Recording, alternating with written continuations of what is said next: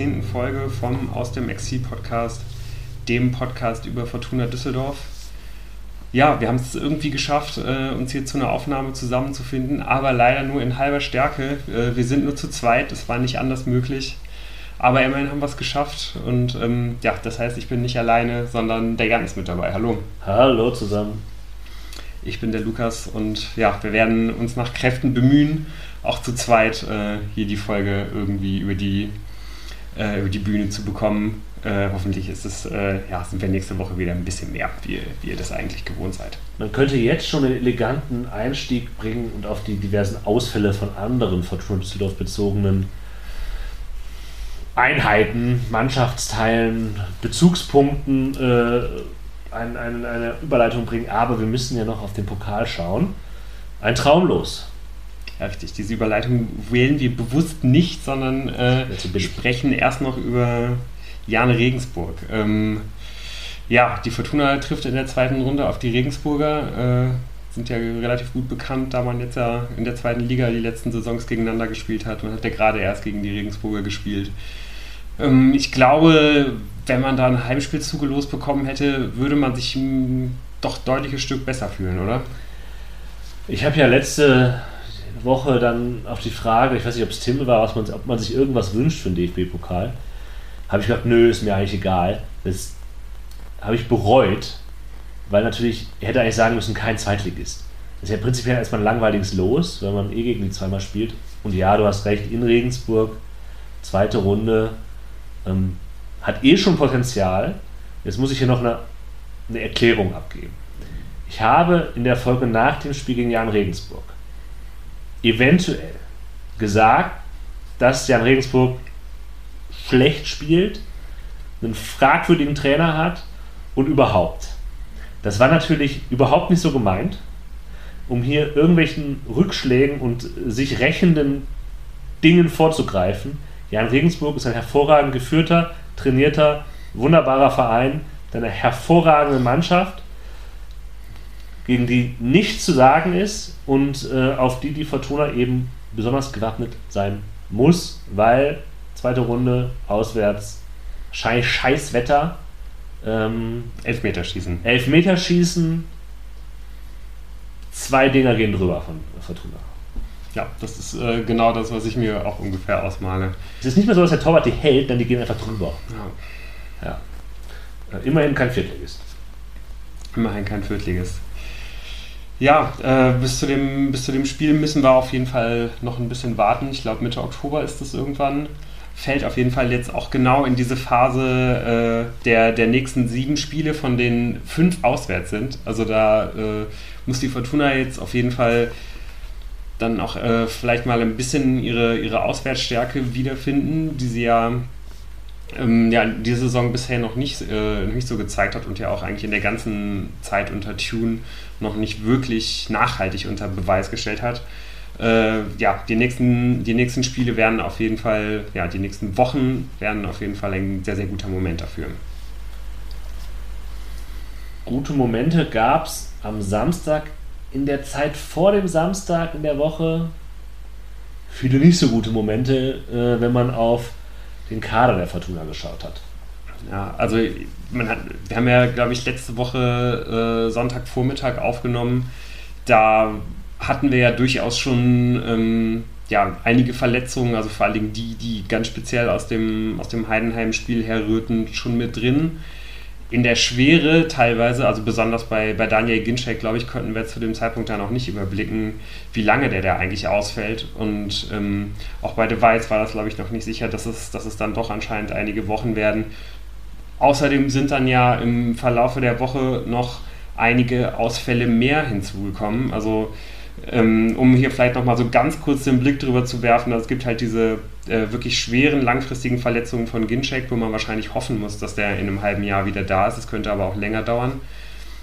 Gleiches gilt, und das war speziell an diesem Spieltag eigentlich, äh, glaube ich, für ihn besonders bitter bei, äh, ja, bei Nana Ampoma, der es mit Sicherheit an dem Tag in den Spieltagskader geschafft hätte, der in der Woche davor endlich mal 90 Minuten durchgespielt hat, auf professionellen Level in der Regionalliga zwei Tore gemacht hat.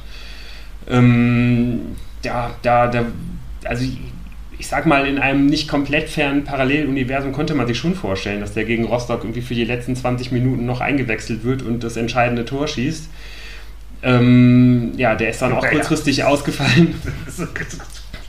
ja, wenn Daniel Thune David Kubnatski hinbekommt, dann bekommt er vielleicht auch äh, Nana Ampo hin. Ja, Aber wie gesagt, Argument, gegen das ich nichts sagen kann. Ist auf jeden Fall ja mittlerweile komplett vom Tisch, weil er eben auch lange ausfallen wird. Wirklich bitter.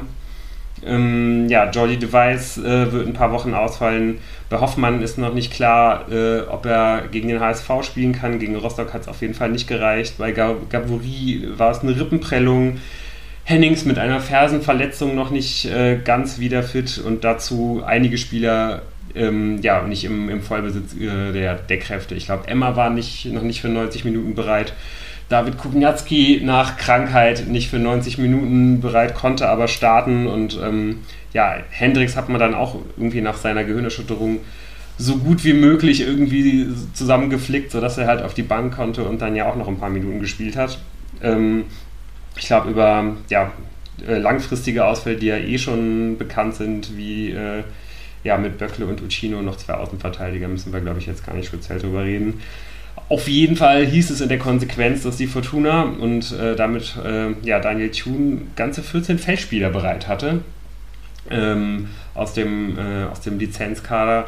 Infolgedessen wurde dann die Bank äh, ja, vor allen Dingen von Jugend und äh, ja, von, von Jugendspielern und Spielern aus der zweiten Mannschaft besetzt. Also wirklich äh, ja, keine idealen Voraussetzungen. Man hat aber schon das Beste draus gemacht.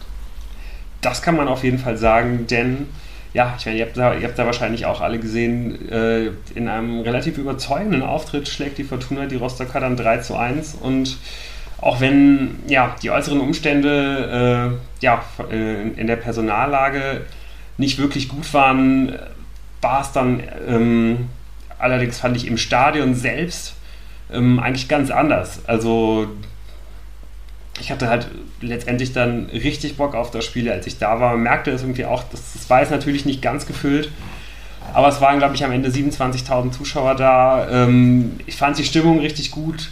Beide, beide Fanlager, also sowohl die Düsseldorfer mit einer gigantisch guten Choreo als auch die Rostocker hatten sich da richtig was einfallen lassen es brannten ein paar Pyros und es war eigentlich von der, von der ersten Minute äh, richtig Feuer im Haus. Es hat mir richtig Spaß gemacht. Genauso muss das irgendwie sein mit Fußball am Samstagabend. Ähm, ist denn diese Stimmung auch am Fernseher rübergekommen, Jan? Ja, schon. Natürlich, natürlich nicht so stark, aber es war irgendwie schon, schon klar, auch gerade wenn man den Gästeblock sich angeguckt hat, ähm, dass im Stadion ein bisschen mehr was, was geht als, als vielleicht gegen Jan Regensburg oder andere ähnlich äh, gefasste Vereine. Jetzt habe ich schon wieder Jan Regensburg gedisst, das ist natürlich wieder gefährlich, aber ähm, die Fans in Regensburg machen natürlich zu Hause sehr viel mehr äh, Rabatz als auswärts. Es war aber trotzdem abzuwarten, wie diese doch sehr un, umgestellte, neu aufgestellte Mannschaft, ähm, gut, Kastenmeier im Tor war nichts Neues, aber dann äh, Kabownik mit seinem Startelfdebüt äh, auf links äh, dann Clara, Oberdorf und Zimbo. Das Mittelfeld, äh, Tanaka, Sobotka und ja, äh, Schinter Appelkamp. Also irgendwie so ein Mittelfeld, dass man sich, bevor noch andere dazugekommen sind, äh, im Laufe des Transfer-Sommers ja eigentlich schon schon gut zurechtlegen konnte, äh, äh, wenn, man, wenn man diesen Kader vorher gesehen hatte. Und dann Pettersson, Klaus und Kovnatski ähm, haben das vollendet. Bei Kovnatski, vielleicht muss ich immer eine zweite Erklärung abgeben. Also ich habe ja gesagt, dass ich nicht glaube, dass Kovnatski von irgendwem noch für die Fortuna leistungsfähig hinbekommen werden kann. Ich habe gesagt, man kann ihn ins Schaufenster stellen und dann sollte man, wenn ein Angebot da ist, ihn verkaufen. Eventuell. Ganz eventuell lag ich damit ein bisschen daneben.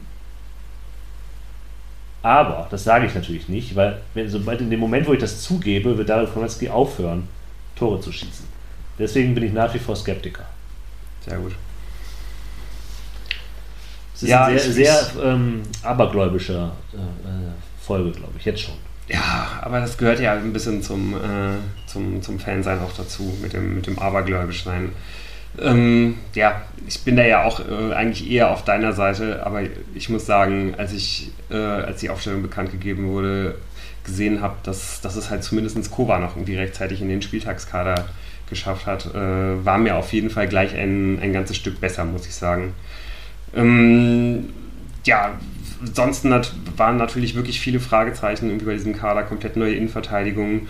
Bei, bei Kawovnik konnte man super schwer einschätzen, äh, was es halt für ihn bedeutet und dass, ja, Klaus und vor allen Dingen Peterson, nachdem sie halt gegen Heidenheim nicht, also wirklich keinen guten Tag hatten, ähm, dann ja eigentlich, weil sie mussten, äh, halt auch beide schon direkt wieder in der Startelf standen, fand ich eigentlich auch ja, nicht, nicht optimal, aber auf jeden Fall alles auch komplett logisch und nachvollziehbar, dass sich Tune für dieses 4-3-3-System entschieden hat. Und eigentlich konnte man ja auch von der ersten Minute ansehen, ähm, ja, dass die Fortuna irgendwie auch gleich mit einer, mit einer ganz anderen Energie und mit einer ganz anderen Entschlossenheit halt irgendwie auf dem, auf dem Platz war. Also ich glaube, dass ihr eigentlich auch ganz gut äh, gepasst hat, dass die Rostocker erstmal nicht komplett früh attackiert haben. Also ich, ich äh, hatte eigentlich erwartet, dass man ähm, ja, die, dass, dass man halt die Innenverteidiger der, der, der Fortuna halt viel, viel früher attackieren würde. Einfach weil, weil es dann halt im Aufbau eben diese Eingespieltheit gar nicht erst geben kann. Aber die Rostocker haben ja dann eigentlich erst so bei 10 Meter vor der Mittellinie angefangen, ähm, ja, die, die Fortuna anzulaufen und damit kam man zumindest erstmal eigentlich ganz gut ins, ins zweite Spieldrittel hinein und konnte dann da über, über, Ball, äh, über Ballzirkulation ähm, ja, Sicherheit gewinnen. Ich glaube, was, was ähm, ansonsten direkt zu sehen war, ist, dass die Fortuna richtig gut in die Zweikämpfe gekommen ist, was ein absoluter Schlüssel natürlich irgendwie ist gegen eine Mannschaft wie Rostock, die sich ja eigentlich vor jedem Spiel äh, gegen eine Mannschaft wie die Fortuna halt vornehmen muss, dass das genau einer der Aspekte ist, wo man halt äh, den Gegner drüber knacken will. Ich glaube, schon in der ersten oder zweiten Minute gibt es halt so eine Situation, die, glaube ich, so unglaublich dankbar für den einzelnen Spieler ist, aber auch für die gesamte Mannschaft, wo halt Felix Klaus mit einer richtig äh, schönen Grätsche äh, einmal einen Spieler komplett über die Bande flext, aber halt dabei den Ball spielt. So, da, da konnte man halt einfach direkt sehen, danach äh, war, war Felix Klaus halt zwei Zentimeter größer, die Zuschauer waren angezündet und äh, ja, auch die ganze Mannschaft war halt einfach damit sofort im Spiel. Ja, ich gebe dir recht und gerade was diese Körperlichkeit angeht, da müssen wir, glaube ich, das können wir insgesamt festhalten oder vielleicht nochmal vertiefen, dass die Fortuna es echt geschafft hat, hier mit Körperlichkeit, mit Zweikampf schon einen Akzent zu setzen. Ich war aber Du hast auch recht, dass, die, dass, es, dass es entgegenkam, dass Rostock eben nicht hoch angelaufen ist. Dass man eben gerade, weil man neu aufgestellt war in der Viererkette, ähm, ein bisschen mehr Ruhe hatte. Das ist eine interessante Entscheidung. Auch der Rostocker vielleicht spielen die insgesamt so, kann ich, kann ich schlecht sagen. Ich war aber, ich war aber nicht so. Ich habe mich halt gefragt, okay, das ist die alte Frage, die wir uns schon häufig gestellt haben. Welches Element kommt jetzt ins letzte Drittel? Ja, ähm, und da war ich skeptisch, weil klar war ab einem bestimmten Zeitpunkt, okay, die Fortuna will das mit langen Bällen machen. Kastenmeier, der dann Klaus schickt, der dann im Abseits steht und zum Abschluss kommt. Aber es gab immer wieder so der lange Ball. Und ich habe gedacht, hm, ob das ohne Ginczek so eine gute Idee ist. Und auch jetzt die Außen sind jetzt auch nicht so die, die Kanten, irgendwie die Nareis der Welt, die irgendwie den äh, langen Ball verarbeiten können. Also ich saß ein bisschen mit verschränktem Arm da und Tim Oberdorf hatte den Ball am Fuß und ich saß immer noch mit verschränkten äh, Armen da und Tim Oberdorf schießt den Ball lang Richtung Strafraumkante und ich saß immer noch verschränkt da und dann saß ich nicht mehr verschränkt da, weil David Kownatski gedacht hat, warum Zeit verlieren mit Bälle annehmen, wenn man den direkt quasi verwandeln kann. Eines der schöneren Tore der letzten Jahre, würde ich sagen. Ähm, und hat meine, meine Bedenken sofort quasi pulverisiert weil es gezeigt hat, dass äh, David Koratzki einfach alles gelingt und dass man gegen die Rostocker anscheinend auch mit den langen Bällen ohne Daniel Ginczek Erfolg haben kann.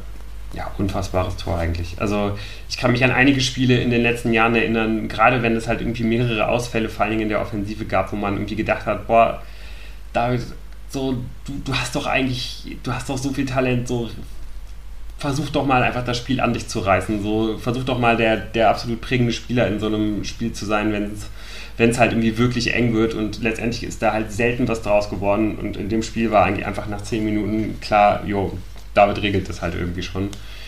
Also, dass er halt diesen Ball nicht nur irgendwie angenommen bekommt, sondern halt einfach so verarbeitet und den halt einfach direkt Volley äh, da irgendwie ins lange Eck belegt bekommt, das ist wirklich absolut unfassbar. Äh, zeigt in meinen Augen auch mal wieder, dass man einfach, ja, es gibt, glaube ich, wenig, wenig Leute, die einen besseren Abschluss in der zweiten Liga haben als David, David Kowniatski und das zeigt ja da einfach mal wieder. Ja, ich glaube, das Tor, äh, zeigt, das Tor zeigt auch, wie wichtig Psychologie für ja. Stürmer ist. Weil das Ding hätte er halt vor einem halben Jahr, vor einem Jahr, vor zwei Jahren niemals gemacht. Sondern ich glaube, der ist einfach in einem, irgendwie in einem Happy Place im Kopf gerade, dass ich rechne das viel auch Daniel Tune an, der das vielleicht auch schafft, Leute in den Happy Place zu bringen. Aber ich finde, das sieht man einfach. Den hat sich gedacht, den mache ich jetzt. Wumms, mach den dann. Jetzt habe ich dich aber unterbrochen. Ja, und äh, sprichst ja irgendwie auch äh, Daniel Tune schon an. Fand ich eigentlich fast am allersympathischsten zu sehen. Der konnte es halt auch einfach überhaupt gar nicht fassen, was da, was da eigentlich so passiert ist. Äh, ja, also du hast es ja schon gesagt, wirklich eins der, der, der schöneren Tore, das man äh, ja, in, den, in den letzten Jahren bei der Fortuna so gesehen hat. Ähm, auch wenn man halt sagen muss, ähm, es ist halt irgendwie auch, es ist schon auch zu verhindern. Ne? Also ich glaube, Oberdorf ja. steht halt äh, auch schon in der gegnerischen Hälfte ganz leicht und ja. bekommt wirklich gar keinen Gegnerdruck da bei seinem langen Flugball. Und ähm, ja, auch der, der Innenverteidiger, der äh, der halt bei Kovnatski steht. In dem Augenblick, wo Kovnatski startet, äh, ist er halt einfach eine halbe Sekunde unaufmerksam und damit hat halt Kovnatski dann den, den Raum und hat da halt einfach fünf Meter äh, Platz und kann dann diesen Ball so legen. Also es gibt so ein paar Punkte, wo ich glaube, nicht verstehe, was Rostock sich dabei gedacht hat. Also tatsächlich gegen eine völlig neu aufgestellte äh, Viererkette halt den Leuten so viel Raum zu geben, das habe ich schon gesagt, das ist, finde ich, eigenwillig.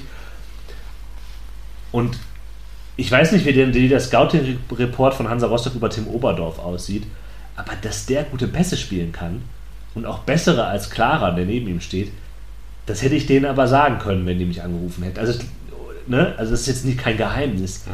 Und dass man ihn da so frei zum, zum äh, Pass kommen lässt, das äh, ist dann schon, naja, haben sie dann halt teuer bezahlt.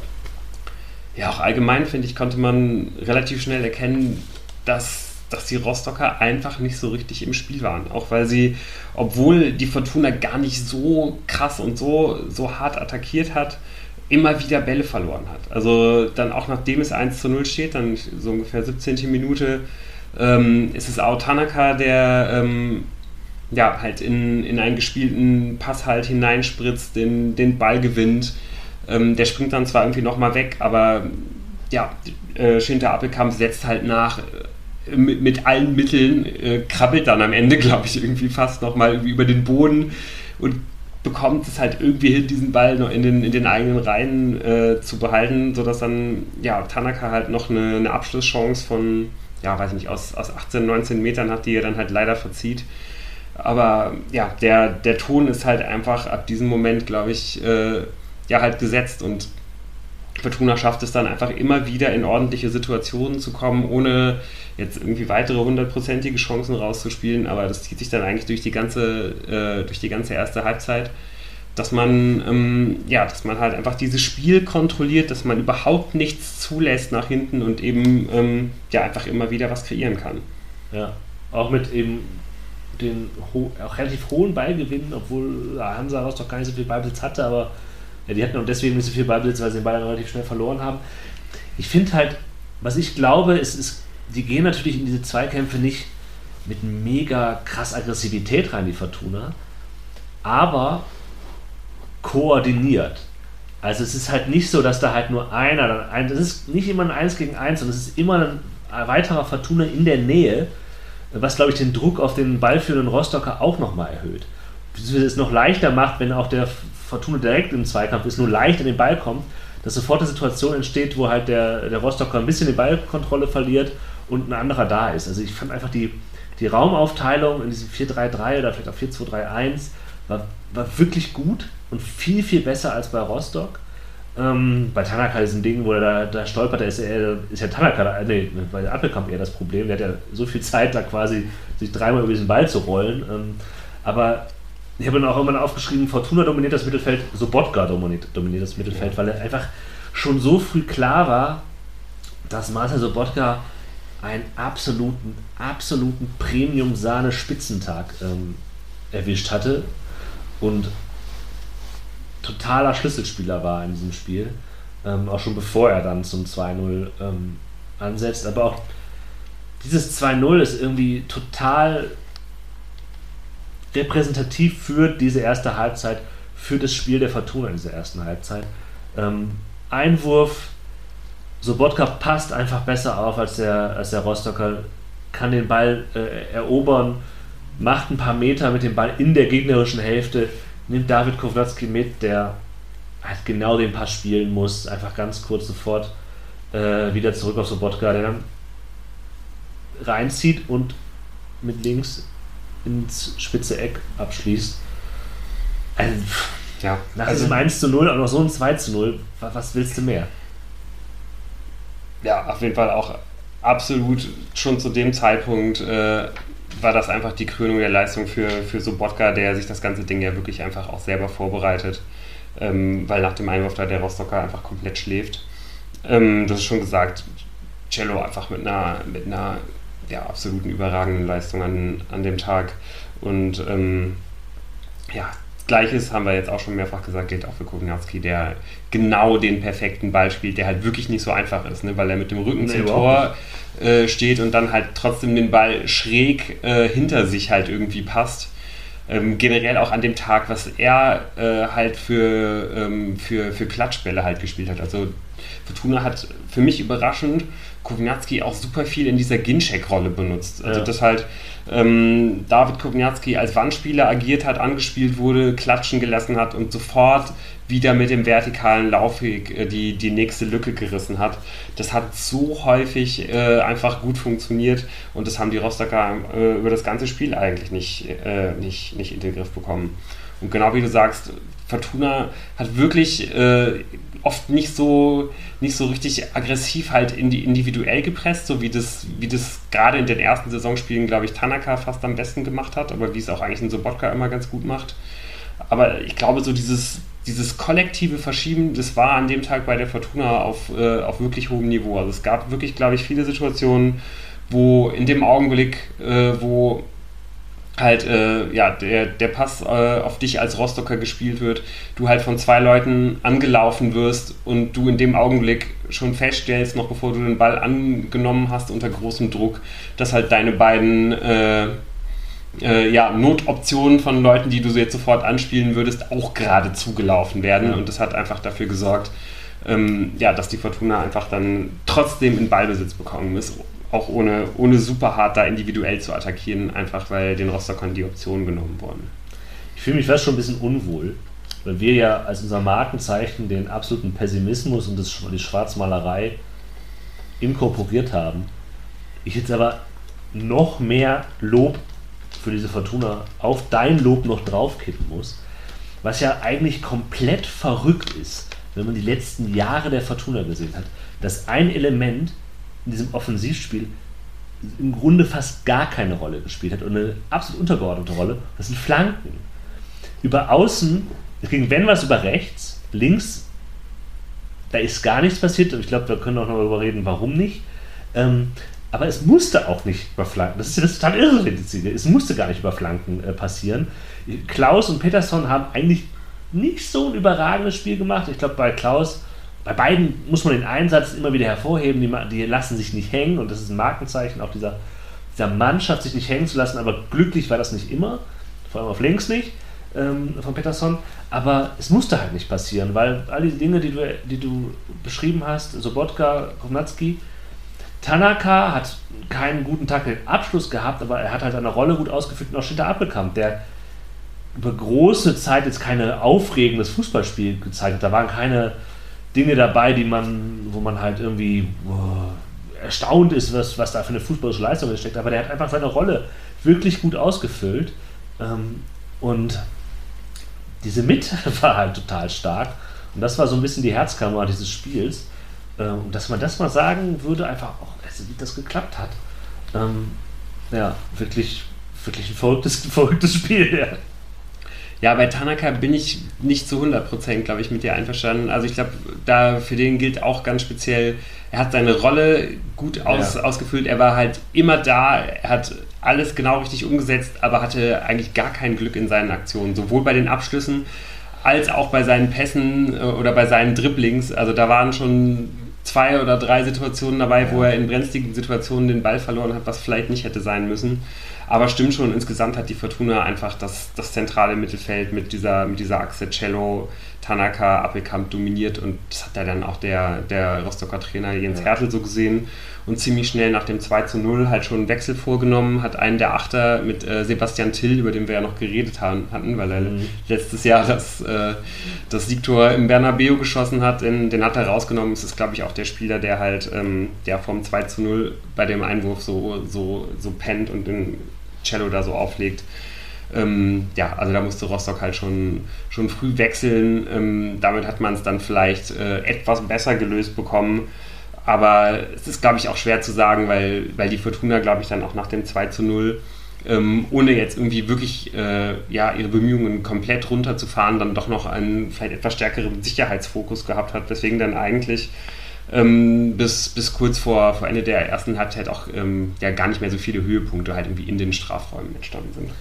Nö. Es gab noch ähm, einen Höhepunkt, den ich benennen muss für die Fortuna. Man kann auch sagen, ähm, die, gegen Ende der ersten Halbzeit kommt, kommt Hansa Rostock zu zwei, zwei Abschlüssen, die aber vielleicht jetzt auch äh, denen, denen nicht zu viel Ehre getan haben, die zu benennen. Es gab noch einen Höhepunkt, ähm, das war ein Lauf von äh, Michael Karbovnik, über den wir noch nicht gesprochen haben, über den wir jetzt vielleicht auch so ein bisschen als Scharnier in diese zweite Halbzeit reden können, der einfach gezeigt hat, dass er, dass er nicht so langsam ist und irgendwie ein sehr dynamischer Spieler ist. Vielleicht auch gerade im Vergleich zu Gavori, der sonst diese Position ausfüllt. Karbovnik ist mit sehr viel Lob danach bedacht worden, ist so in der Kicker-Elf des Tages ähm, gewählt worden, was mich ein bisschen überrascht hat, weil er ist, er ist mir schon positiv aufgefallen. Gibt aber schon auch so ein paar Punkte, über die man reden kann, ob die Linksverteidigerposition so, ob das, ob das, wie weit das trägt. Aber es war eben ein auffälliger Moment, den ich mir notiert habe. Uha. Ähm, guter Auftritt bisher von dem guten Michal.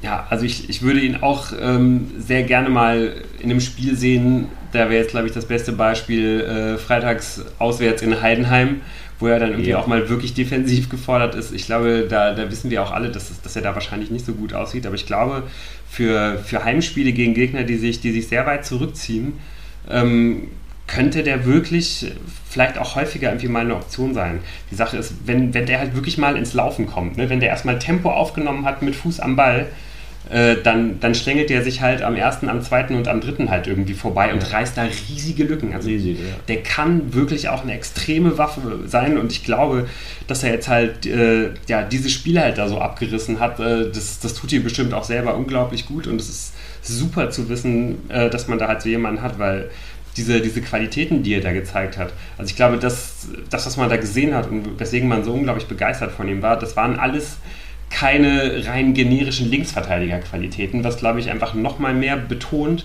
dass er halt ähm, ja ähnlich wie, wie Tim Oberdorf halt auch einfach so eine Art Schweizer Armeemesser sein kann in diesem Kader. Also den, den kannst du äh, ja eigentlich auf, auf beiden Flügeln halt defensiv und vielleicht sogar offensiv mal irgendwie einsetzen. Ähm, je nachdem, wenn der gut abgesichert ist, könnte der vielleicht auch im, im zentralen Mittelfeld irgendwie mal hinter, hinter äh, vor, vor zwei Sechsern halt irgendwie sp äh, spielen und so weiter. Also ich glaube, äh, an dem werden wir auch noch einiges an Freude haben, auch wenn ich genau wie du unsicher bin, ob diese, ob diese Linksverteidigerrolle, also wenn ich jetzt alleine nur an nächste Woche denke, naja. äh, jetzt Samstagabend auswärts beim HSV, weiß ich nicht, ob er, ob er da halt der ideale Spieler ist. Ich finde auch, also es es ist dann danach, konnte man lesen, ja, er, hat auch defensiv stabil gestanden.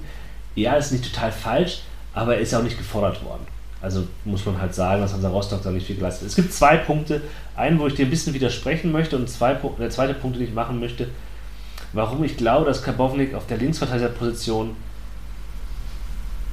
Mh, naja, mal, dass man noch warten muss. Das ist nicht eine Haar in der Suppe suchen, sondern einfach, dass man einfach hier noch abwarten muss, um, um das ja eh erst ein Spiel ist, vielleicht auch eh nicht die gute Grundlage, um jetzt zum Schluss zu kommen. Aber ich glaube halt, dass Karbovnik dieses Tor von Kovnatski sehr entgegengekommen ist, weil nämlich danach viel mehr Platz war. Also ich möchte dir ein bisschen widersprechen gegen einen tiefstehenden Gegner, wo er eben seine Geschwindigkeit gar nicht so sehr auf den Platz bringen kann, weil wo soll er hinlaufen, wenn der Gegner halt direkt vor ihm steht, wenn er halt schon in der, in der gegnerischen Hälfte ist, weiß ich gar nicht, ob er, ob er das da so, so leisten kann. Dieses, dieses Spiel war plötzlich, es gab so viele gigantische Räume, gerade in der zweiten Halbzeit, ähm, von beiden, sowohl von der Fortuna als auch von Hansa Rostock. Das ist natürlich für einen Spieler wie Karbovnik mit seiner Geschwindigkeit einfach das gefundene Fressen. Dafür ist er gut. Ob der halt dann tatsächlich gegen einen sehr kompakt stehenden Gegner ähm, das auf, auf, auf, auf, den, auf den Platz bringen kann, muss man abwarten.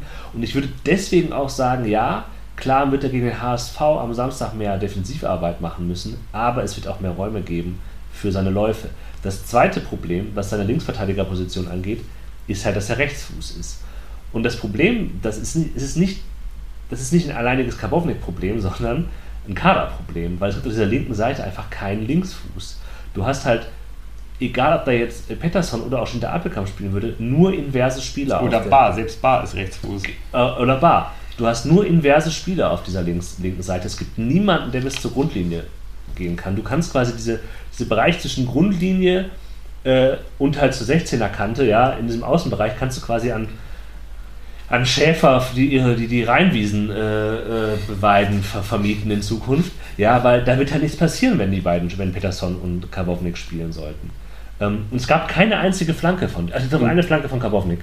Und, ähm, und, es gab ja auch wirklich genug Situationen, genau jetzt an dem Spiel schon, wo, äh, wo halt Peterson und Karbovnik äh, immer nach innen gezogen ja. sind, obwohl halt der Raum zur Grundlinie offen so, war. Ne? Wo halt dann kein Schaf stand. Aber äh, das hätte man ja jetzt vermieten können. Aber ähm,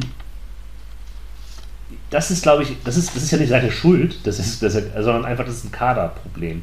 Und ob das halt nicht etwas ist, ähm, worauf man doch achten muss, ist schon, ist schon eine Frage, ähm, die ich habe. Aber dass er, dass er da, das wie du sagst, dass er total wichtig sein kann als, als Kaderspieler, wie er an Tim Oberdorf auch ein Kaderspieler ist, ähm, das glaube ich schon gesehen zu haben. Jetzt gegen Hansa Rostock. Und auch in dieser zweiten Halbzeit, ja. Ich fand es wirklich gut zu sehen. Also in der, in der, Pressekonferenz hat der Rostocker Trainer sehr stark gemacht, dass man jetzt weiter ja, viel besser reingekommen ist, fand ich gar nicht so sehr. Ich fand, die Fortuna hat einfach in dieser zweiten Halbzeit da weitergemacht, ähm, so ein bisschen weitergemacht, wo sie aufgehört haben. Also sehr weiter ähm, den Ball hinterhergejagt, im Kollektiv gut gespielt, Rostock wenig Gelegenheit gegeben.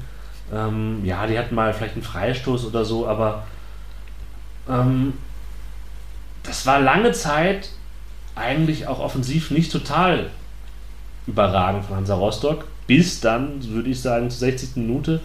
Da machen es dann einmal richtig gut und dann werden sie dafür auch belohnt und können den etwas überraschenden Anschlusstreffer machen. Ja, also für mich kam dieses Tor wirklich komplett aus dem Nichts, muss ich sagen. Also das war wirklich ein Spiel, das die Fortuna komplett unter Kontrolle hatte.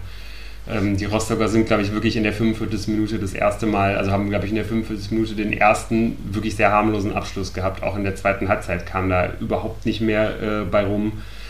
Ähm, ich glaube, der Rostocker Trainer hat ja nochmal gesagt, dass man in der, in der Pause umgestellt hat und dass ihnen das geholfen hat. Das kann man natürlich so sehen, aber ich glaube, das, das wird vor allen Dingen halt von diesem 2 zu 1 Tor äh, heraus erzählt. Was man aber, glaube ich, sagen kann, ist, dass ähm, Rostock ja erst mit einer Dreierkette gespielt hat, ja. dann äh, auf Viererkette umgestellt hat und ähm, ja, mit, äh, mit Lukas Fröde ist dann, glaube ich, genau der äh, Innenverteidiger, den man ins defensive Mittelfeld gezwungen hat, dann derjenige, der dann in, ähm, ja, in diesem Moment halt den, den Strafraum besetzt, der wahrscheinlich als Innenverteidiger in diesem Moment nicht nach vorne geht, da dann aber sehr wohl nach vorne geht. Ist, glaube ich, auch kein Zufall, dass, äh, dass dass das Tor halt vorbereitet wird über die äh, linke Verteidigungsseite der Düsseldorfer. Es ist erst Peterson, der, ja, also ich möchte da wirklich überhaupt niemandem eigentlich die Schuld zuschieben, aber Peterson ist da vielleicht nicht ganz konsequent äh, genug im ersten Zweikampf. Dann geht der Ball äh, raus, ganz auf links, äh, neben den Strafraum Da, da schafft es dann auch Karbovnik nicht, die, die Flanke zu verhindern. Auch das hätte man vielleicht verhindern können. Aber es sind jetzt auch für mich beides keine richtigen Fehler. Und dann gibt es halt in der Mitte ein Abstimmungsproblem zwischen, zwischen Clara und Sobotka. Clara rückt so ein bisschen nach innen, um da den Raum zu verteidigen, aber das ist eigentlich gar kein, gar kein Rostocker. Sobotka äh, ist dann einen Moment zu spät und ich glaube, Fröde hat wahrscheinlich auch seine 1,95 und hätte da so oder so wahrscheinlich, äh, ja, zumindest Sobotka im Kopfballduell überragt und ja, setzt den dann gut und dann steht es halt 2 zu 1. Und man sieht natürlich, äh, ja, wieder genau wie wir, ja, wie wir es einfach schon viel zu häufig in der, in der jüngeren Vergangenheit gesehen haben, die Fortuna mehr oder weniger bis zum Ende äh, jetzt noch 30 Minuten komplett äh, schwimmen. Was dann aber nicht passiert. Nee, was nicht passiert, ich würde halt, du hast jetzt die Dinge aufgezählt, die die Fortuna da vielleicht nicht ideal gelöst hat. Es war einfach auch sehr gut von Rostock gemacht. Ich habe sie sehr viel kritisiert bisher, aber das war wirklich, wirklich gut herausgespielt. Und das passiert nicht, dass die Fortuna ähm, da ein Schwimmen gerät, auch weil das Mittelfeld einfach weiterhin leistet. Besonders in der Position von Marcel Sobotka. Ähm, Appelkamp legt stark auf Sobotka ab in der 63. Minute, ähm, direkt vor, vor dem Tor der Rostocker.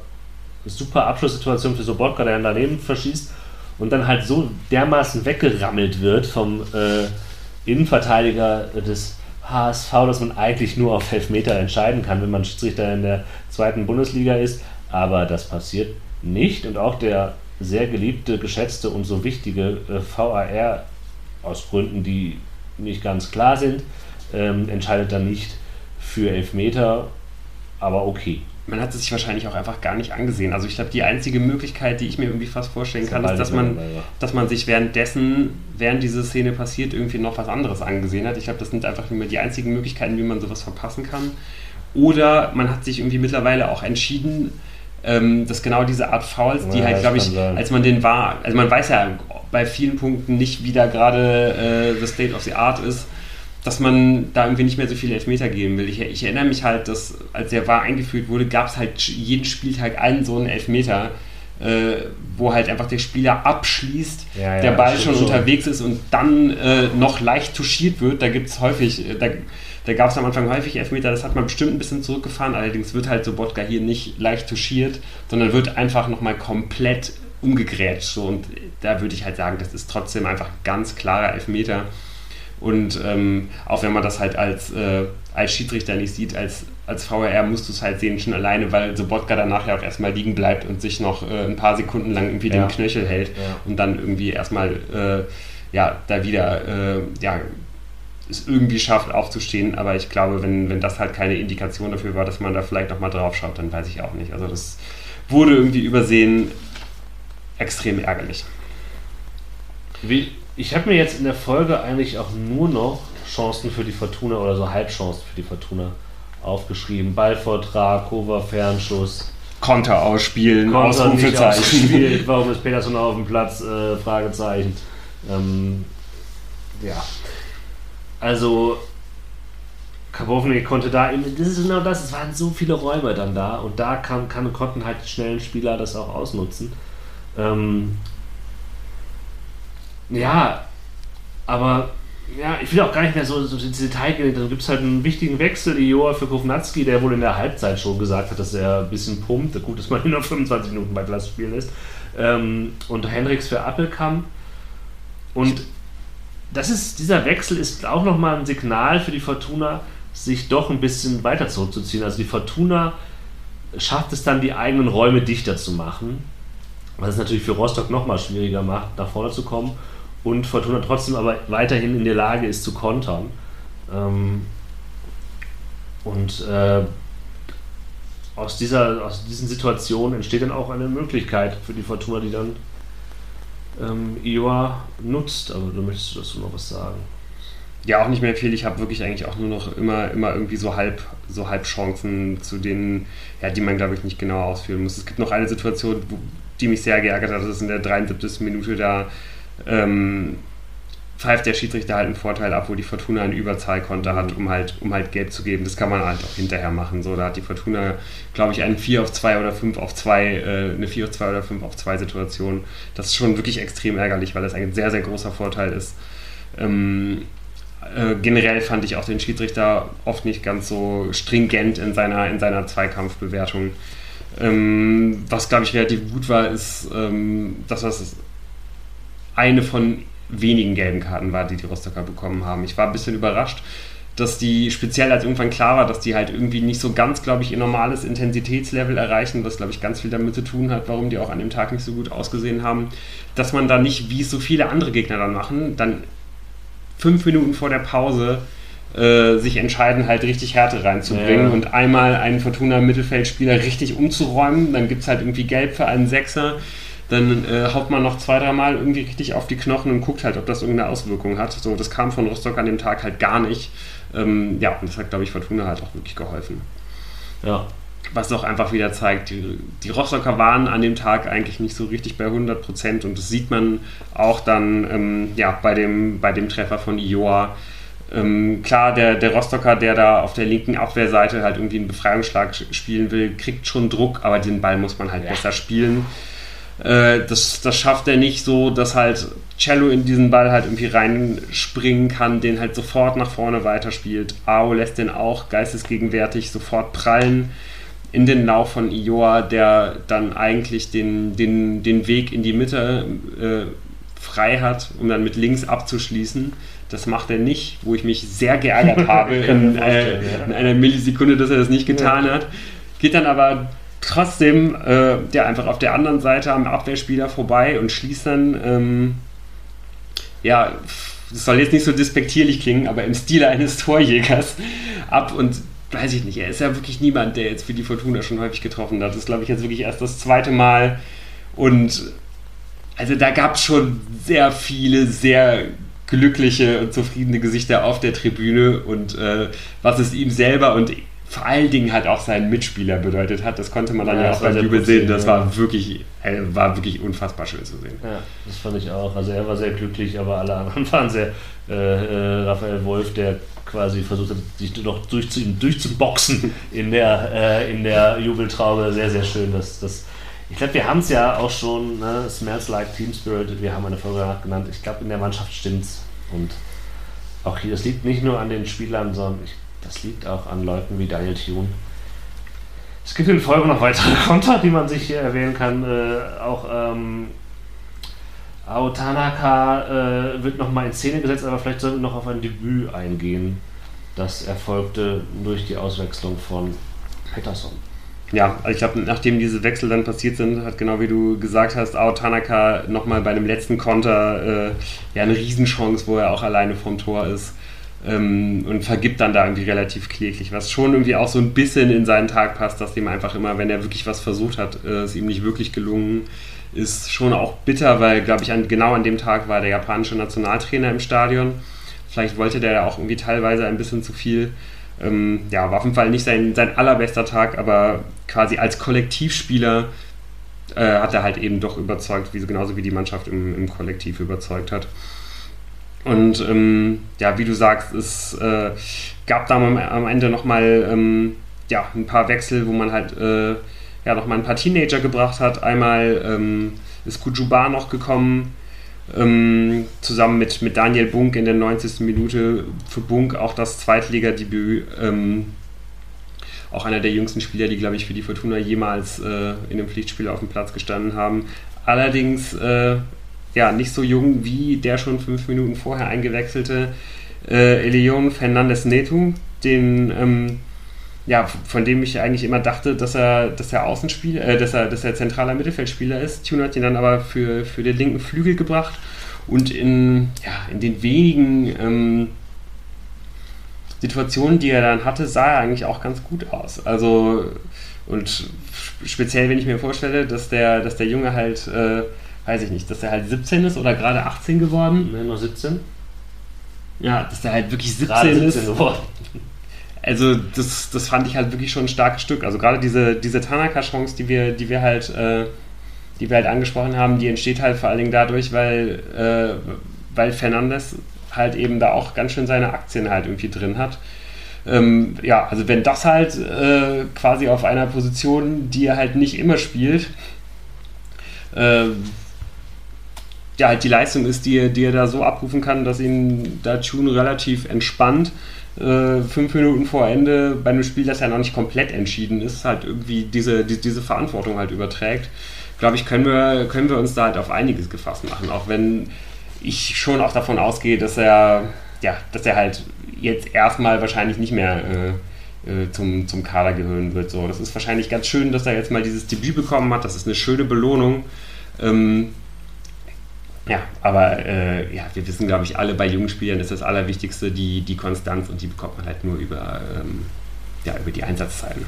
Ich habe gerade mal geguckt, ob der Linksfuß ist und steht beidfüßig bei transfermarkt.de. Ich nehme das ein bisschen skeptisch zur Kenntnis, ähm, aber ähm, ja, mit 3-1 siegt die Fortuna sehr überzeugend gegen vielleicht nicht ganz überzeugende Rostocker, aber man geht jetzt ähm, man kann die Wunde lecken, man hat einfach wirklich ein Spiel, da hat er jetzt keine Angst davor, aber natürlich mit, mit so viel Ausfall und so viel, so viel Veränderungen in der Mannschaft warte man schon ein bisschen skeptisch, ob das alles so rund läuft und die Mannschaft hat unsere Skepsis oder meine Skepsis hier wirklich völlig zur Seite gewischt. Ganz hervorragende Leistung und eine Leistung, die uns auch mit ja, Optimismus, ich möchte das jetzt hier nicht sagen, das ist ein Wort, das eigentlich nicht Teil dieses Podcasts sein sollte, aber doch mit, ja, vielleicht auch noch Spannung und Vorfreude auf den kommenden Samstag schauen lässt, äh, wo eben auch ein spielfreudiger Gegner wartet im Hamburger Sportverein. Ja, es ist wirklich jetzt irgendwie auch nicht das erste Mal, dass die Fortuna halt in der, in der Zeit, wo es halt viele Ausfälle gibt unter Daniel Tunes, dann halt irgendwie schafft, diese andere Dynamik reinzubringen, die ja am Ende nochmal äh, angesprochen wurde.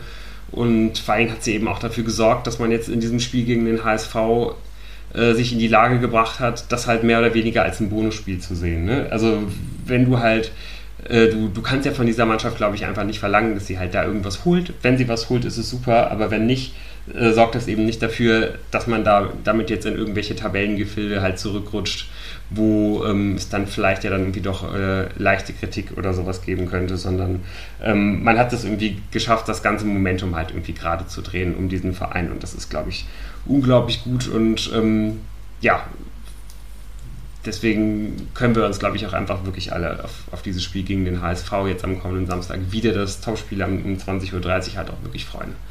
Du hast ähm, das jetzt richtig von der aus dem Exil-Podcast-Sichtweise gemacht, nämlich aus der pessimistischen Sichtweise. Man könnte noch erwähnen, wenn man verliert, verliert man schon ein bisschen den Anschluss nach ganz oben. Da guckt natürlich niemand hin. Ja, ähm, natürlich ähm, nicht. Niemand äh, würde sowas tun.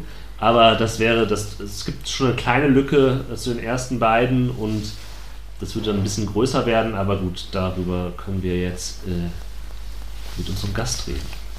Ganz genau. Ähm, wir haben schon, äh, bevor wir jetzt hier diesen Teil aufgenommen haben oder aufnehmen, ähm, ja, mit ähm, einem altbekannten Gast geredet, mit dem Christian, der wirklich schon einige Male hier im Podcast zu Gast gewesen ist, ähm, der sich mal wieder bereit erklärt hat, uns alles über den äh, HSV zu erzählen. Aus Vilnius in Litauen zugeschaltet, das sei noch erwähnt. Aus Vilnius Aus in Litauen zugeschaltet, ganz genau, wie es sich hier für diesen Podcast gehört das, das, Exil ist immer ein, äh, ein guter Begleiter für uns. Von daher, ähm, ja, freut euch jetzt noch auf das ähm, ausführliche Gespräch mit Christian über den, äh, über den HSV. Wundert euch nicht, es kann vielleicht ein paar Tonveränderungen geben. Wir schneiden was zusammen, mal gucken, was rumkommt. Wie es ja mittlerweile gute Tradition im Podcast ist. Vor dem Spiel gegen den HSV der Christian hier zu Gast. Hallo Christian. Hallo. Ja, erzähl mal, wie ist so äh, deine Stimmung gerade, wenn du äh, auf dich als HSV-Fan schaust? Bist du bist sehr zufrieden äh, mit der Saison? Wie, wie gehst du in dieses Spiel rein? Optimistisch? Ach, ähm, ja, es ist, es ist ähm, immer noch ein bisschen merkwürdig, weil wir jetzt, äh, wie ich auch erst nach dem letzten Spiel festgestellt habe, den besten Saisonstart hingelegt haben ähm, in der zweiten Liga und so richtig fühlt es sich im Moment noch nicht danach an, weil wir doch ähm, einige äh, Phasen in fast allen Spielen überstehen mussten, wo die Gegner äh, sehr, sehr stark waren und eigentlich ein bis zwei bis drei Tore hätten schießen müssen. Und ähm, trotzdem hat man diese Spiele fast alle irgendwie gewonnen. Ähm, deswegen bin ich eigentlich gerade ganz hoffnungsfroh, habe aber auch Respekt vor der Fortuna. Ähm, also hatte ja äh, dankenswerterweise schon das Vergnügen, die Fortuna dieses Jahr im Stadion zu sehen. Ähm, und auch sonst habe ich ein bisschen reingeguckt. Von daher bin ich gespannt, was das wird. Ähm, ich erwarte eigentlich ein relativ äh, niveauvolles Spiel von zwei Mannschaften, die gewinnen wollen. Ja, ich glaube, das ist äh, etwas, was ich, was auch erhoffen und erwarten vielleicht auch. Vielleicht können wir noch einen Schritt zurück machen in diesem Sommer. Was sind die großen Veränderungen, die es beim HSV gegeben hat? Was äh, steht Neues auf dem Platz, könnte man sagen? Hat das auch vielleicht Auswirkungen gehabt auf das, was ähm, der HSV dann vielleicht auch spielt und wie der Trainer Walter ähm, seinen Walterball. Äh, ähm, ja, die, die größte Neuigkeit ist eigentlich, dass sich halt relativ wenig verändert hat. Also ähm, äh, wir gehen mit dem gleichen Trainer in die neue Saison oder sind mit dem gleichen Trainer in die neue Saison gegangen. Ähm, der HSV hat es geschafft, den Kader größtenteils zusammenzuhalten, also von den, von den Stammspielern. Und auch da müsste man eigentlich nochmal diskutieren, ist nur äh, Joscha Wagnermann zum VfB Stuttgart gegangen und der war immer verletzungsanfällig. Und da hatte man sich eigentlich trotzdem, also auch weil er U21-Nationalspieler ist und Rechtsverteidiger, immer schon darauf vorbereitet, dass er äh, gehen wird irgendwann, wenn es mit dem Aufstieg nicht klappt. Ähm, ansonsten sind aber die entscheidenden Spieler tatsächlich äh, an Bord geblieben. Also Daniel Heuer Fernandes, Sebastian Schonlau, Mario Vuskovic, ähm, bei dem ich mich immer noch ein bisschen frage, warum der noch da ist. Ähm, Jonas Meffert, Ludovic Reis und äh, nicht zuletzt Robert Glatze, der ähm, angeblich wohl ein unterschriftsreifes Angebot von Schalke 04 vorliegen hatte und sich trotzdem dafür entschieden hat, beim HSV zu bleiben. Und äh, ähm, da hat man jetzt schon gesehen, warum das eine gute Idee ist ähm, für den HSV, weil er einfach doch einer der, einer der stärksten Stürmer ist, glaube ich, äh, die ich in den letzten Jahren im HSV-Trio gesehen habe. Ähm, was hat sich verändert? Ich würde sagen, ähm, der HSV hat endlich einen, einen Flügelspieler für das System, das er spielen will, mit äh, Jean-Luc Dompe, ein 27-jähriger Franzose, der sehr klein und sehr dribbelstark ist und das hat der Mannschaft eigentlich immer so ein bisschen gefehlt. Ähm, Sonny Kittel hat große Teile der Rückrunde wieder auf links außen spielen müssen und da hat man gemerkt, das macht ihm und das macht auch den Fans nicht so viel Freude und jetzt darf er wieder auf der Acht spielen. Das ist ganz gut für ihn und für die Mannschaft.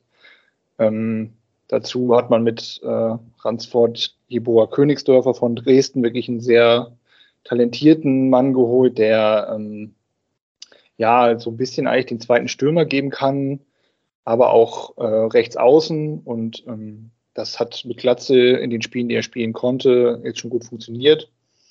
Und ähm, Laszlo Benesch muss man vielleicht auch noch erwähnen, der äh, aus Gladbach gekommen ist, fest verpflichtet, der sehr talentiert ist. Das hat man ihm, glaube ich, immer schon bescheinigt, sich aber immer nicht so richtig durchsetzen konnte, aber doch nochmal ähm, auch andere Qualitäten mit reinbringt. Also er schießt richtig gute Standards, hat gegen Bielefeld schon mit links ein Traumtor geschossen und ähm, hat jetzt auch am, am letzten Wochenende äh, zwei Tore vorbereitet. Also ähm, das hört sich immer so doof an, aber ich glaube, in der, in der, in der Spitze ist die, äh, ist die Mannschaft breiter geworden oder wie sagt man so schön? Also man hat mehr Einwechseloptionen, man hat mehr, äh, man hat mehr ähm, Personal, das man nachlegen kann, wenn es mal nicht so läuft. Und ähm, gleichzeitig ist das ist der Kern der Mannschaft zusammengeblieben und ähm, das merkt man, glaube ich.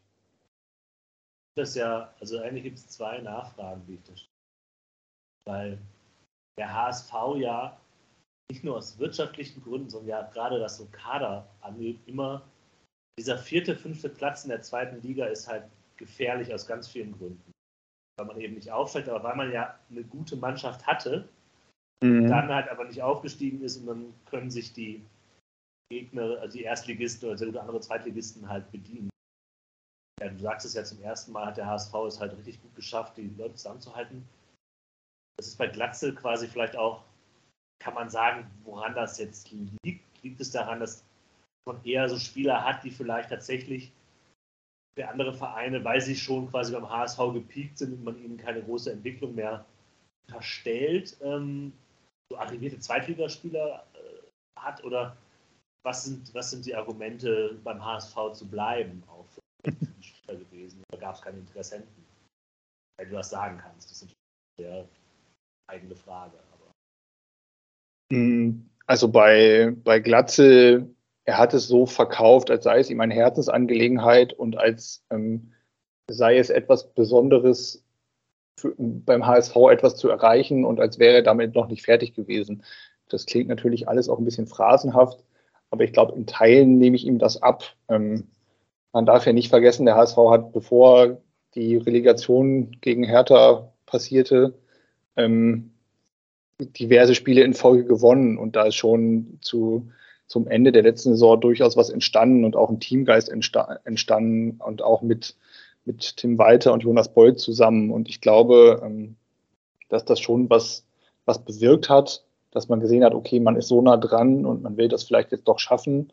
Ähm, bei den, also ich glaube, die Spieler, bei denen ich am meisten gezittert habe, dass sie bleiben, waren Mario Vuskovic, der Innenverteidiger, der äh, kroatischer U21-Nationalspieler ist und wirklich also ganz toller Spieler ist, präsent, kann Weitschusstore schießen. Also äh, mag ich sehr, sehr gerne. Und Ludovic Reis, der auch gefühlt jetzt im Sommer nochmal einen Schritt nach vorne gemacht hat, der ist eine totale Lauf- und Zweikampfmaschine, kann aber gleichzeitig auch einen sehr gepflegten Ball auch nach vorne spielen und hat jetzt auch schon zweimal getroffen. Und ich glaube, bei den beiden könnte ich mir vorstellen, dass die schon gesehen haben, ähm, die können sich ins Rampenlicht spielen und das geht vielleicht beim HSV dann doch nochmal noch mal besser als bei, bei anderen mittleren oder etwas schwächeren Erstligavereinen. Und ähm, ja, ich glaube schon, dass dieser, dass dieser Geist, der da zum Ende der letzten Saison äh, äh, entstanden ist, dass der was ausgelöst hat. Zweite Frage noch auf. Ja, ich finde auf jeden Fall ziemlich interessant, äh, dass der HSV es dann ja anscheinend wirklich geschafft hat, sowohl vom Trainer als auch von der sportlichen Leitung her, den, den Spielern so eine Perspektive zeigen. Und ich habe auch gerade so ein bisschen das Gefühl, wenn ich äh, zwischen den Zeilen zuhöre, dass ich dich äh, bei den vielen Malen, die wir halt schon gesprochen haben, selten so, äh, wenn zwar irgendwie auch verhalten, aber doch irgendwie optimistisch und äh, überzeugt irgendwie gehört habe von, von dem Weg, den der, den der HSV da zu, äh, zu gehen scheint gerade. Ähm, vielleicht trotzdem, äh, wenn man sich jetzt nicht mehr so perfekt an die letzten Spiele der Fortuna gegen den HSV erinnert, hast ja gesagt, der, der HSV hat jetzt endlich äh, Flügelspieler äh, für das System bekommen, die, die funktionieren. Kannst du vielleicht trotzdem nochmal in so ganz wenigen Worten beschreiben, was, ist das, was ist das präferierte System vom, vom HSV und was genau macht diesen Walter Ball aus? Also was ist der, der, der Fußball, den, den Walter spielen lassen möchte? Ähm, ja, also im Moment ist es wieder ein relativ klassisches 4-3-3 mit einer mit einem Sechser, Jonas Meffert, der, ähm, wenn ich mich richtig erinnere, beim Spiel gegen die Fortuna gefehlt hat, was äh, auch dazu beigetragen hat, weswegen das für den HSV nicht so besonders doll war. Ähm, und zwei Achtern und dann eben zwei Flügelspielern und Glatzel als Mittelstürmer in der Mitte. Ähm, äh, Dompe eben über links außen, Bakariata jetzt wieder über rechts außen, bin mal gespannt, ob der vielleicht ausgetauscht wird fürs Wochenende. Weil wenn ähm, Königsdorfer spielt, äh, das war vor seiner Sperre so, dann war das auch vorne ein bisschen variabler, weil Königsdorfer eben auch den zweiten Stürmer geben kann und das dazu geführt hat, dass sehr viel rochiert wurde. Ähm, also ja, im Moment ist es so ein klassisches 4-3-3, würde ich sagen.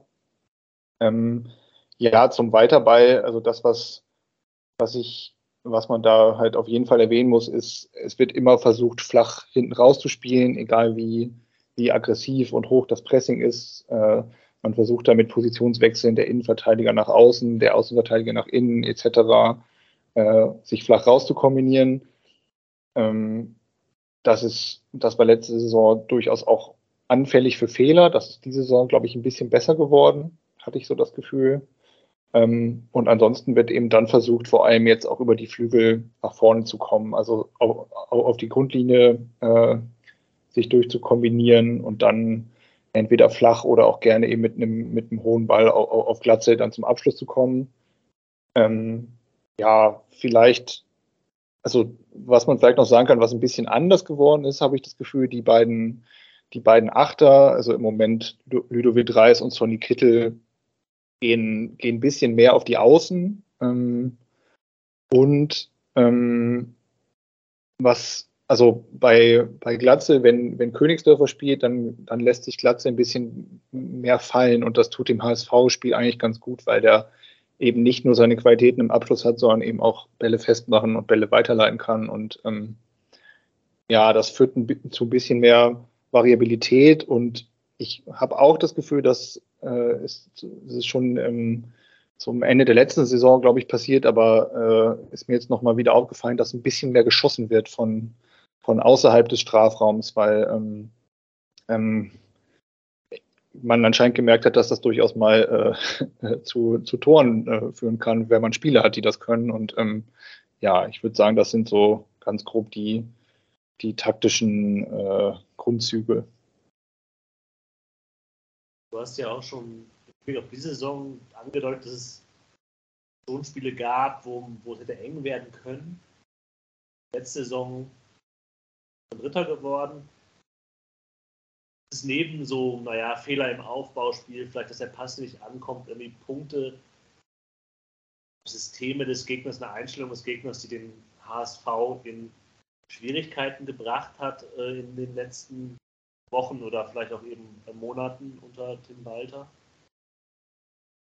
Mm, also was, was immer kompliziert war, wenn sich der Gegner kompakt hinten reingestellt hat und von Anfang an mit einer relativ starken Grundaggressivität in das Spiel gegangen ist. Also ähm, man scheint immer noch überrascht zu sein, dass äh, Mannschaften gegen den HSV sehr motiviert sind, ähm, gerade am Anfang. Äh, und das, das deckt sich dann halt nicht immer mit der, mit der Einstellung oder mit dem, mit dem, was man in den ersten Minuten oder in der Anfangsphase ab, äh, abrufen kann. Ich glaube, das sind, ähm, das ist häufig das Problem, ähm, ja, ich, äh, ich, ich glaube, manche Sachen müssen sich einfach noch finden. Also ähm, Haya und Jatta funktionieren offensiv wieder besser. Jatta wirkt noch nicht wieder so richtig fit. Also er hat sich im, im Relegationshinspiel eigentlich schon verletzt ähm, und äh, kommt jetzt erst wieder so ein bisschen ran und dadurch fehlen manchmal so ein bisschen die Läufe nach hinten. Und auch links hinten mit Miro Muheim, der jetzt immer noch den Vorzug bekommen hat äh, vor Tim Leibold, der da vor seiner schweren Verletzung letzte Saison immer gesetzt war, hat schon seine Schwächen gezeigt. Also ähm, der hat auch schon gute Spiele gemacht und hatte auch schon, hat auch in jedem Spiel immer gute Momente, aber ich glaube, die, die Außenverteidiger sind, äh, sind immer noch ein bisschen ähm, die Schwachstelle im Moment.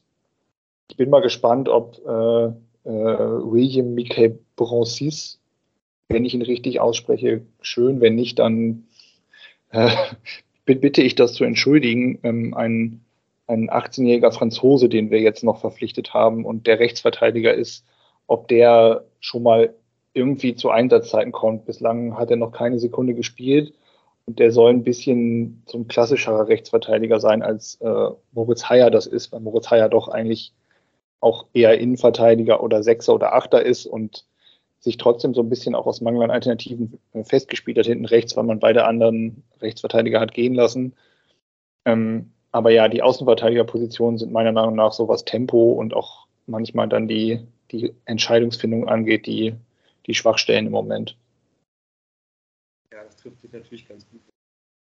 offensiven Außenspielern eigentlich gerade die, äh, die, die Schwachstellen. Und auch generell, bei dem, was du jetzt erzählst, habe ich eh das Gefühl, da irgendwie zwei Mannschaften mit sehr ähnlichen Vorzeichen aufeinandertreffen. Also auch äh, die Fortuna hatte in der Saison auch Probleme, wenn ein Gegner eher defensiv agiert hat, wenn er nicht so mitspielen wollte. Ähm, durch die ganzen Verletzungen wird wahrscheinlich auch die Fortuna fast automatisch äh, wieder mit einem 4-3-3 spielen müssen, einfach weil für dieses System äh, am meisten Spieler halt irgendwie sind.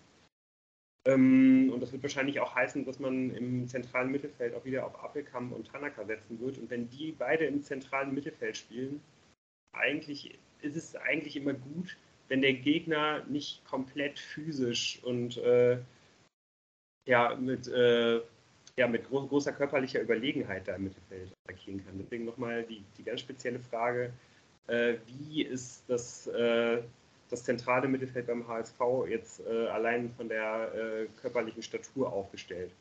das können die stemmen. Genau. So, Das ist sehr schöne, das ist eine sehr gute Frage.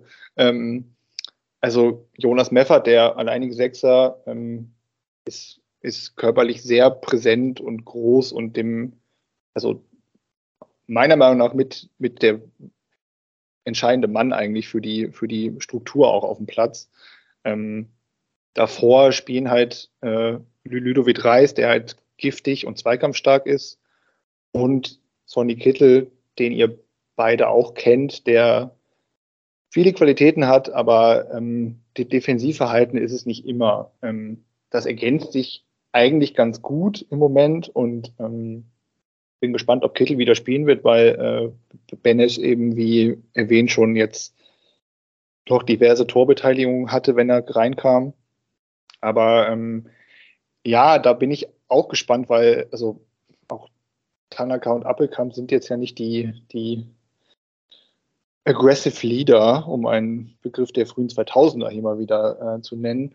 Ähm, aber ähm, ich, ich, könnte mir vorstellen, dass sich da ein relativ offenes Spiel entwickelt. Also das war am, am Wochenende gegen Kiel auch so, dass da eigentlich sehr, dass es da sehr viel hin und her ging und, ähm, und mit sehr viel Tempo. Und das könnte ich mir eigentlich da auch ganz gut vorstellen, weil äh, sich da, glaube ich, Räume ergeben werden im Mittelfeld für beide Mannschaften dann ja, es wäre ja vielleicht auch ein bisschen das, was, äh, das Spiel irgendwie verdient hätte.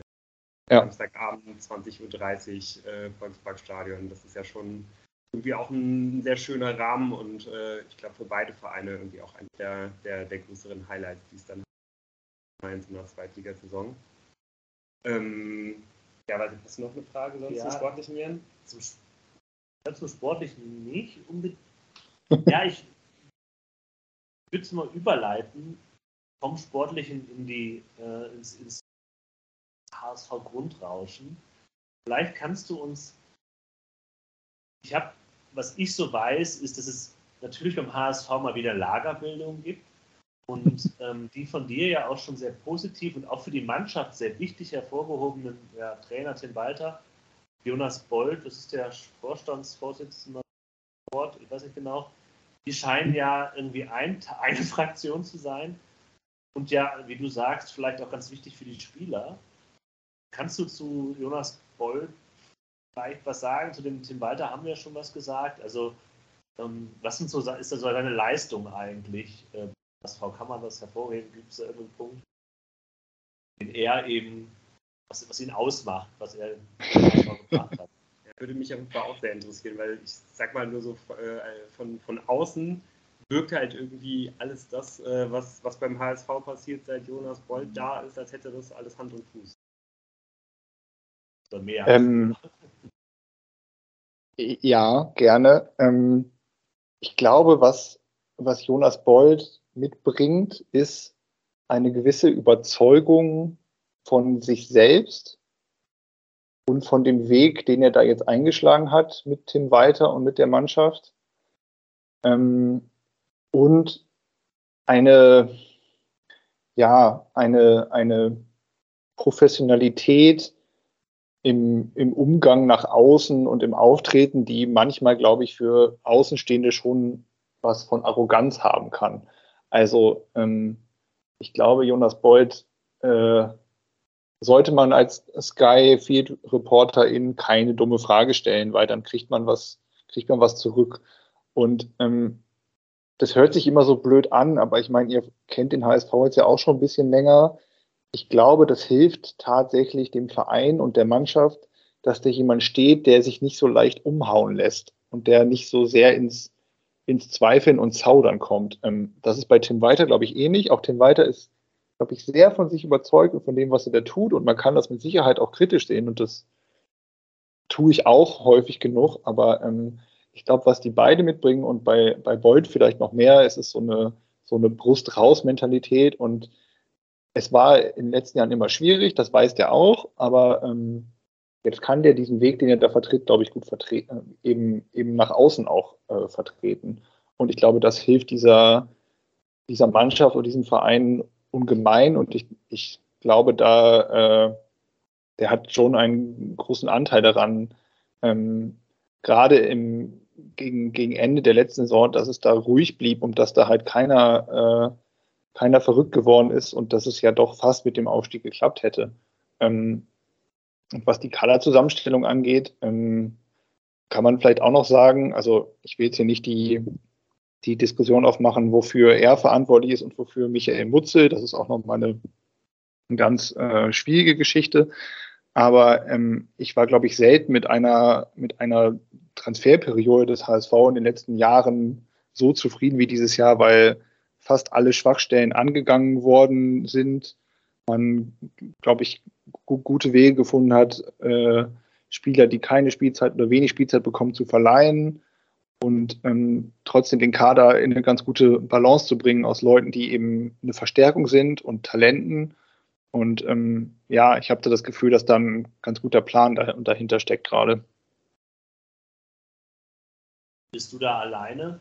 Oder sagen, dass, ähm, dass Bolt und Walter auch den Rückhalt vieler Fans haben? Weil das ist ja auch immer etwas, was vielen Trainer wechseln und den diversen Gesichtern, die da auch im Hintergrund äh, mal da waren, mal nicht, auch immer ein Thema gewesen. Ähm, halt mal die Anhänger. Also es ist natürlich eine schwierige Frage, weil da ist man, wie, wie gut kann man für die Fans, den Fans.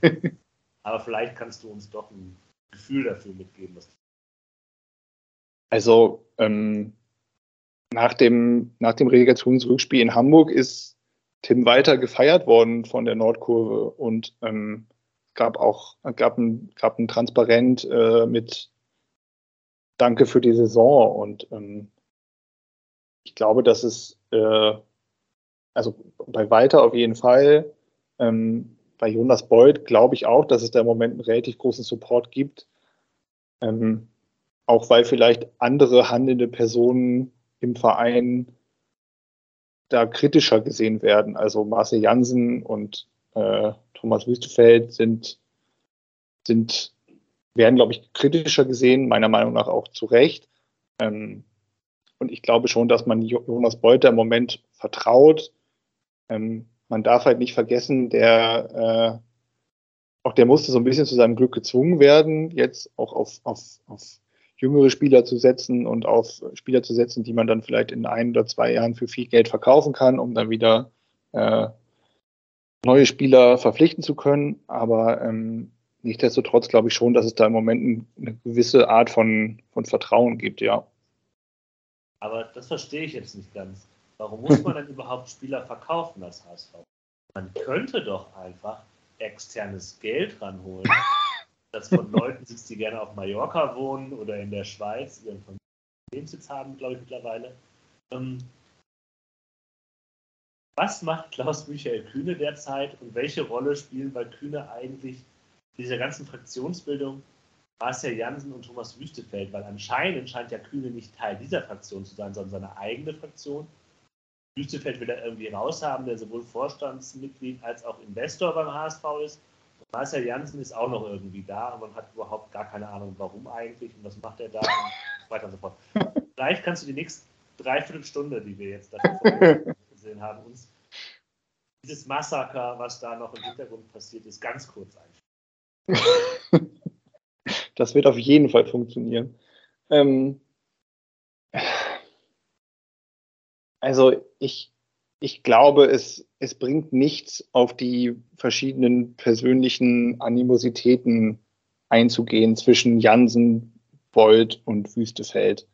Ähm, weil da muss man ja auch immer gucken, auf welche Quellen stützt man da sich und das sind dann halt Armblatt, Mopo und Bild. Ja, okay, gut.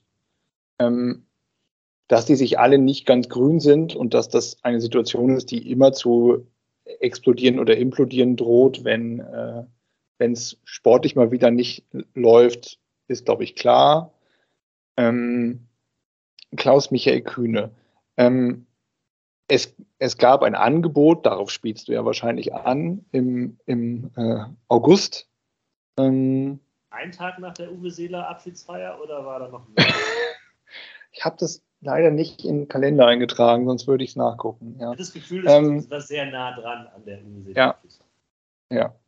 Ähm, also es gab ein Angebot über 120 Millionen, mit dem mit denen eingestiegen werden sollte. Es ging um, um die Stadionsanierung, die nochmal eine ganz eigene Geschichte ist mit Geld, mit Geld, die der HSV wohl von der Stadt bekommen hat, wo äh, nicht so richtig klar ist, ob in diesem Vertrag, der abgeschlossen wurde, eine Zweckbindung drin stand für, die, für das Stadion oder, oder nicht. Also da widersprechen sich die, die Quellen, die ich mir dazu nochmal durchgelesen habe. Ähm, Jeweils versucht äh, Herr Wüstefeld gerade Geld aufzutreiben, beziehungsweise eine Bürgschaft aufzutreiben, um äh, einen Kredit aufnehmen zu können. Ähm, aber gut, Klaus-Michael Kühne hat äh, Geld angeboten ähm, und es wirkte ein bisschen so, als wollte er ähm, den Verein übernehmen. Ich glaube, das kann man so sagen. Ähm, er wollte den Aufsichtsrat umgestalten. Er wollte äh, einen Ausschuss gründen zwischen dem HSV e.V. und der Kühne Holding, die sich gemeinsam äh, äh, äh, gemeinsam dann abstimmen sollten über den Weg. Ähm, und äh, das ist dann, also das ist wohl auch nicht direkt an den HSV gegangen, sondern erstmal über die Medien gespielt worden. Ähm, und das äh, hat sehr viel Aufsehen erregt. Ähm, der HSV in Person von Marcel Janssen hat das dann erstmal abgelehnt. So, also ähm, das fand man, glaube ich, erstmal grundsätzlich ganz gut in der HSV-Fanszene. Ähm, dann gab es aber ein erneutes Angebot von Kühne, wo er, glaube ich, in Form einer Pressemitteilung lang und breit erklärt hat, dass das ja gar nicht um eine Machtübernahme gehen solle, äh, sondern es wird ja nur um das Beste für den HSV und es bringt ja nichts, wieder neue Schulden aufzunehmen. Es wäre viel besser, wenn, wenn er das einfach alles bezahlen würde. Ähm, aber natürlich nicht ohne gleichzeitig nochmal ein paar Spitzen zu verteilen, äh, nämlich dass noch mehr, mehr sportlicher und kaufmännischer Sachverstand her müsse. Ähm, wie das jetzt weitergeht, ist tatsächlich noch nicht komplett geklärt. Jonas Bolt hat, glaube ich, vor zwei oder drei Tagen gesagt, dass man sich da schon zumindest mal zusammensetzen müsse, also sich das anhören müsste. So. Ähm, ich bin gespannt, wie das weitergeht. Ich äh, meine große Befürchtung ist halt nach wie vor, dass, äh, dass man es nicht schafft, irgendwie Geld von diesem Mann oder von dieser Firma zu bekommen, ohne den Rattenschwanz, der da dranhängt, nämlich er möchte Raphael van der Vaart zurückholen oder irgend, irgendjemand anders kaufen, von dem man nicht weiß, warum. Ähm, Was macht Bobby Wood eigentlich gerade? Gut, gute Frage. ähm, ähm, und deswegen bin ich da grundsätzlich erstmal sehr skeptisch. Gleichzeitig kann ich diese ganze finanzielle Situation nicht seriös bewerten. Ähm, Thomas Wüstefeld macht meiner Meinung nach eine relativ schlechte Figur, ist auch an diversen dubiosen Geschäften beteiligt gewesen, äh, hat mit Marcel Janssen Geschäftsbedingungen auf, auf anderer Ebene und ähm, eventuell ist da auch noch ein Rechtsverfahren äh, demnächst äh, äh, am zustande kommen, weil äh, die Anteile von Kühne irgendwie zu einem zu hohen Preis verkauft wurden oder sowas. Ich krieg's gerade nicht mehr genau zusammen. Auf jeden Fall ist das alles schon wieder, wie du äh, gesagt hast, sehr entertaining für den Außenstehenden, für, äh, für den HSV-Fan natürlich ähm, sehr nervig, gerade wenn man das Gefühl hat, dass auf der sportlichen Ebene und eben auf dieser Ebene von ähm, Kaderplanung und so ähm, das eigentlich auch ganz okay läuft, auch wenn der Schein vielleicht noch ein bisschen trübt.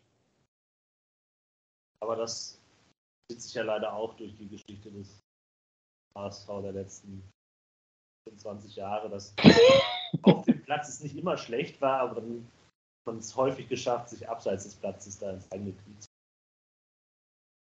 ja. Ja. Ich glaube, also ohne da jetzt zu philosophisch zu werden zu wollen, ich glaube, das liegt halt einfach in der Natur der Sache. Das ist ein großer Verein mit großem Interesse bei vielen Personen in einer Stadt wie Hamburg. Ich glaube, bei Fortuna Düsseldorf gibt es ja auch so ein bis zwei Leute, die manchmal da Sachen entscheiden, die vielleicht gar nicht so gut sind. Ähm, ja, ähm, ich, ich befürchte, damit muss man halt einfach weiter leben. Ähm, und ich glaube, man hat halt immer solche, oder man hat immer irgendwelche Probleme mit Leuten, die da mitreden wollen oder die Geld haben oder was auch immer. Ähm, man hat sie, wenn man, wenn man am Boden liegt, aber man hat sie, glaube ich, auch, wenn man wieder, wenn man wieder einigermaßen erfolgreich ist. Ähm, ja, ich glaube, das ist einfach der, der Lauf der Dinge. Ich wollte ja eigentlich noch fragen, was du für ein Spiel erwartest, aber ich glaube, das, das haben wir äh, schon im Laufe dieses Gesprächs ja. herausgearbeitet. Ich weißt wollte. Ja?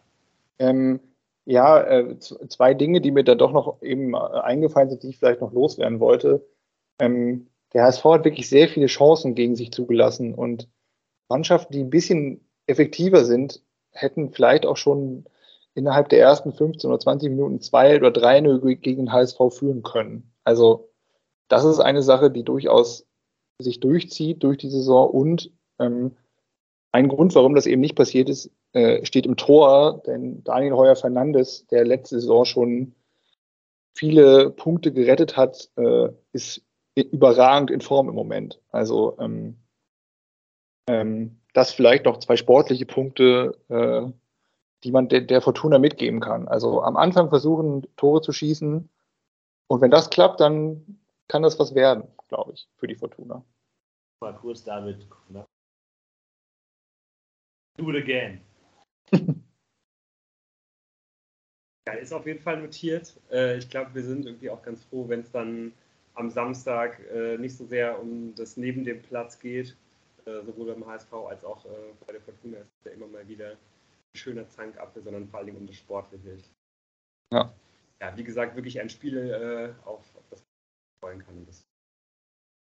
Äh, ja, Christian, vielen Dank, dass du, dass du dabei warst. Und, Gerne. ja, vielen Dank, dass ihr uns auch diese Woche wieder zugehört habt. Äh, nächste Woche sind wir hoffentlich äh, mal wieder in einer äh, ja, etwas größeren Runde da für euch. Ähm, ja, wir freuen uns auf jeden Fall, wenn ihr auch nächste Woche wieder einschaltet. Macht's gut und habt eine schöne Woche. Bis dahin.